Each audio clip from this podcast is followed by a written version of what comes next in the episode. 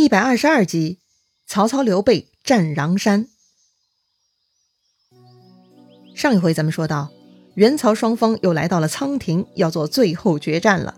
两军阵前呢，袁绍那方率先出战的是袁绍最爱的三儿子袁尚，他年轻英勇，十分好战。而曹操这边呢，还没轮到曹操开口派人哈，徐晃的部将史涣也不知道受到啥东西的召唤了哈。他就自说自话冲了出去，就跟袁尚打起来了。他们两个人呢，要说也算是武功水平相当哈，只是袁尚似乎更有脑子。这个袁尚跟史涣呢，只打了三个回合，他就拨马斜刺里开始逃了。这个其实是袁尚的诱敌之策，但是史涣不知道，他还以为袁尚黄口小儿打不过自己，真的想逃跑呢，所以史涣是紧追不舍。然而正在这个时候。那个袁尚啊，突然拈弓搭箭，翻身背射，就像球门前那个倒钩球哈，他不用瞄准呢，就直接发射了。袁尚这一箭呢，就真的跟足球名将一样哈，嗖的一声就射中了在后面追他的史涣的左眼哈，那个史涣是当场坠马身亡啊！哎呀，被射中左眼而能保存性命呢，那也就只有夏侯惇了，史涣就没那么走运哈。袁绍看到自己儿子得胜了，赶紧挥鞭一指，招呼手下趁胜追击呀！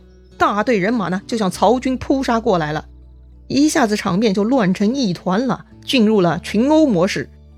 打了大半天哈，双方呢还是混战，也没有哪一方特别有优势。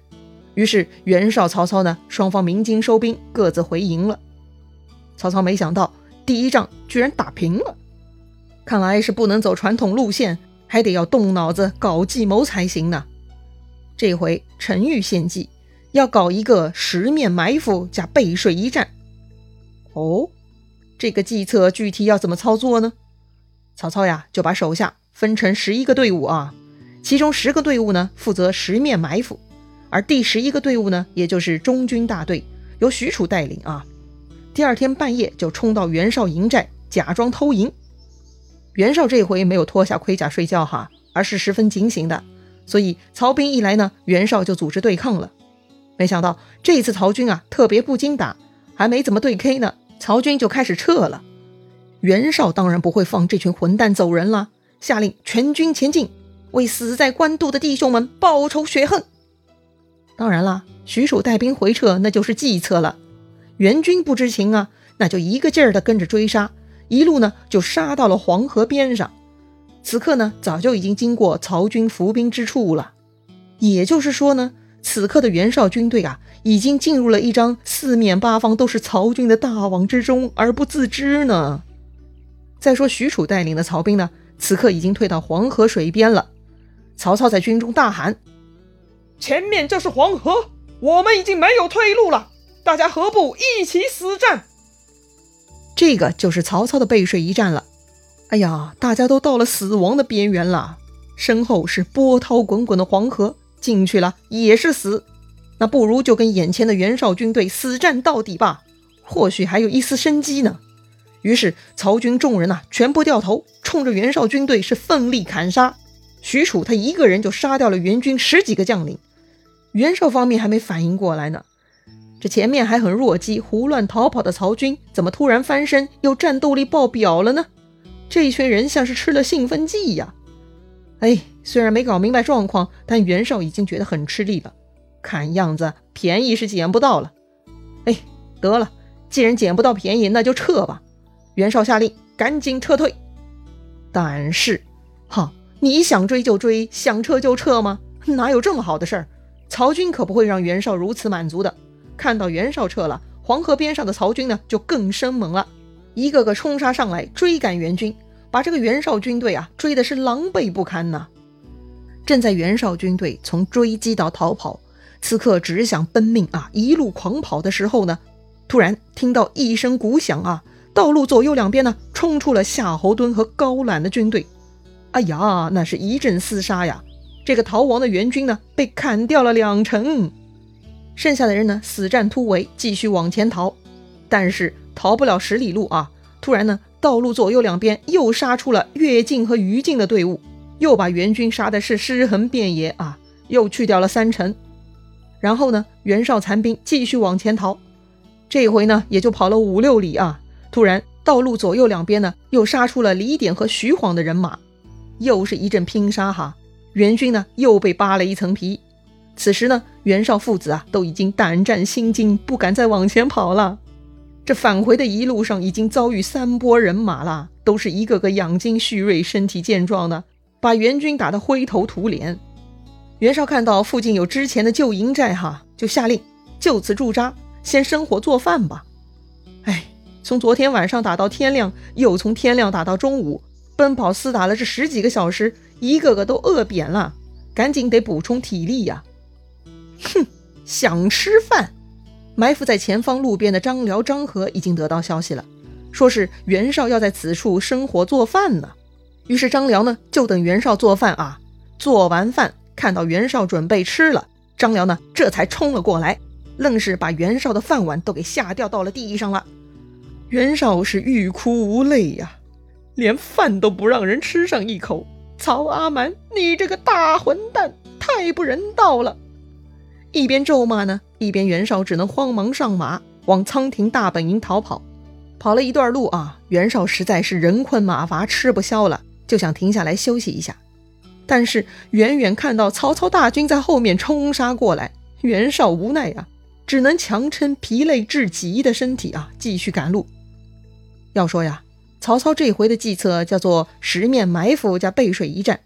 那黄河边上已经背水一战了，那一路上袁绍呢，已经遭遇过四次埋伏，被八个曹将袭击了哈，那就是八面埋伏喽。那后面两个面呢，是哪两个曹将又埋伏在哪里呢？嘿别着急哈，咱还没说完。这个曹洪和夏侯惇还没出来呢，最后两个呀，就是他们了。他们呢，在最后一战拦截袭击袁绍。此刻袁绍也是拼着最后的力气了啊，大喊：“若不决死战，一定要被他们抓住了！”这个跟曹操的背水一战呢，也有的一拼哈。确实，这就是置死地而后生呐，已经到了最艰难的关头了。不死战就得去死，于是啊，大家奋力冲杀，袁绍等人最终还是得以冲出重围了哈。袁熙和高干呢都被刘建射伤了啊。此刻袁绍呢差不多已经是全军覆灭了。等这个袁绍回到大营啊，跟三个儿子一起抱头痛哭，继而昏倒了。过了很久，袁绍才苏醒过来，那是不停的口吐鲜血。袁绍叹息啊。我打了十几次仗，没想到这次狼狈到这个地步，是老天亡我呀！你们赶紧各自回去吧，将来再与曹贼一决雌雄。是啊，老子是打不过曹操了，只能指望儿子们好好回去修身养息，整顿军马。将来再为自己报仇了。接着呢，袁绍让新平、郭图火速跟袁谭前往青州整顿，以防止曹操的侵略。哈，令袁熙和高干呢，还是回到老地方，一个幽州，一个并州，让他们回去收拾人马，随时准备调用。袁绍自己带着袁尚啊，就待在冀州养病，让这个袁尚跟沈沛、庞纪一起暂时掌管军事。袁绍的这些安排很快就被曹操的细作给探听过去，并且报告曹操了。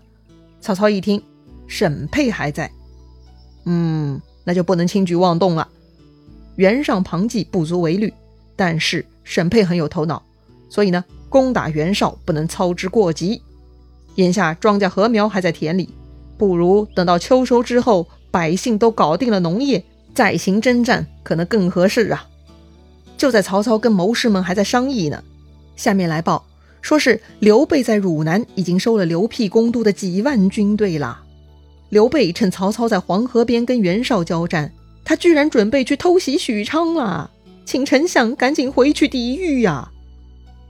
曹操吓了一跳啊，日防夜防就防袁绍，没想到刘备这个破落户居然又死灰复燃了，而且他居然还带人去偷袭许都。太过分了！许都有那个不听话的汉献帝，曹操可不能让他落入他人之手。一旦丢了皇帝，曹操的嗓门就大不起来了，很多事情就没法做了。所以保护许都是曹操的头等大事。曹操安排曹洪继续留守黄河，自己呢带人去汝南找刘备火拼。很快，曹操就在穰山附近啊遇到了刘备军队了。刘备看到曹操来了呢，就兵分三队，一队由关羽带领，屯在东南角；另一队呢由张飞带领，屯在西南角。刘备自己啊跟赵云在正南方下寨。也就是说，他们三兄弟基本呈三角形排列好了。又是两军相接哈，那还是老规矩嘛，先出来理论理论吧。曹操一边指骂刘备：“我待你为上宾，你为何背义忘恩？”对呀，在许都期间，曹操对刘备确实挺好的，还请他喝酒聊天下呢。但此刻刘备呢，他倒是大义凛然，他说呀：“你托名汉相，实为汉贼。我是汉室宗亲，奉天子密诏来讨反贼。”接着呢，这个刘备就在马上朗诵那个衣带诏哈。哎呦我去，这跟袁绍的套路是一模一样啊！而且刘备比袁绍更过分，这个刘备居然在阵前把衣带诏给念出来了，把曹操啊气得个半死啊！曹操大怒，派许褚出战。于是呢，刘备身后的赵云也挺枪出马迎了上去，两个人呐一番厮杀啊，打了三十多个回合呢也不分胜负。这个时候突然喊声大震，东南角上啊关羽冲突而来了，西南角上呢张飞也带兵冲突而来了。刘备这边呢，一下子就三合一了。